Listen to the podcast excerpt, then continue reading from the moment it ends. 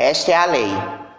Mas há alguma coisa que se me faz ouvir o primeiro e o segundo tiro com alívio de segurança, no terceiro me deixa alerta, no quarto desassossegada, o quinto e o sexto me cobrem de vergonha. O sétimo e o oitavo eu ouço com o coração batendo de horror. No nono e no décimo minha boca está trêmula. No décimo primeiro digo espanto o nome de Deus. No décimo segundo chamo meu irmão. O décimo terceiro tiro me assassina. Porque eu sou o outro. Porque eu quero ser o outro. Esta é a lei. A lei do Estado que é dono dos corpos negros nesse país desde a escravidão. Que inclusive não acabou. Apenas foi modernizada. Esta é a lei.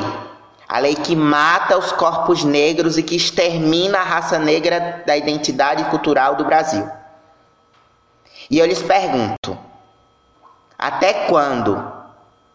E mais ainda, se não nós, quem?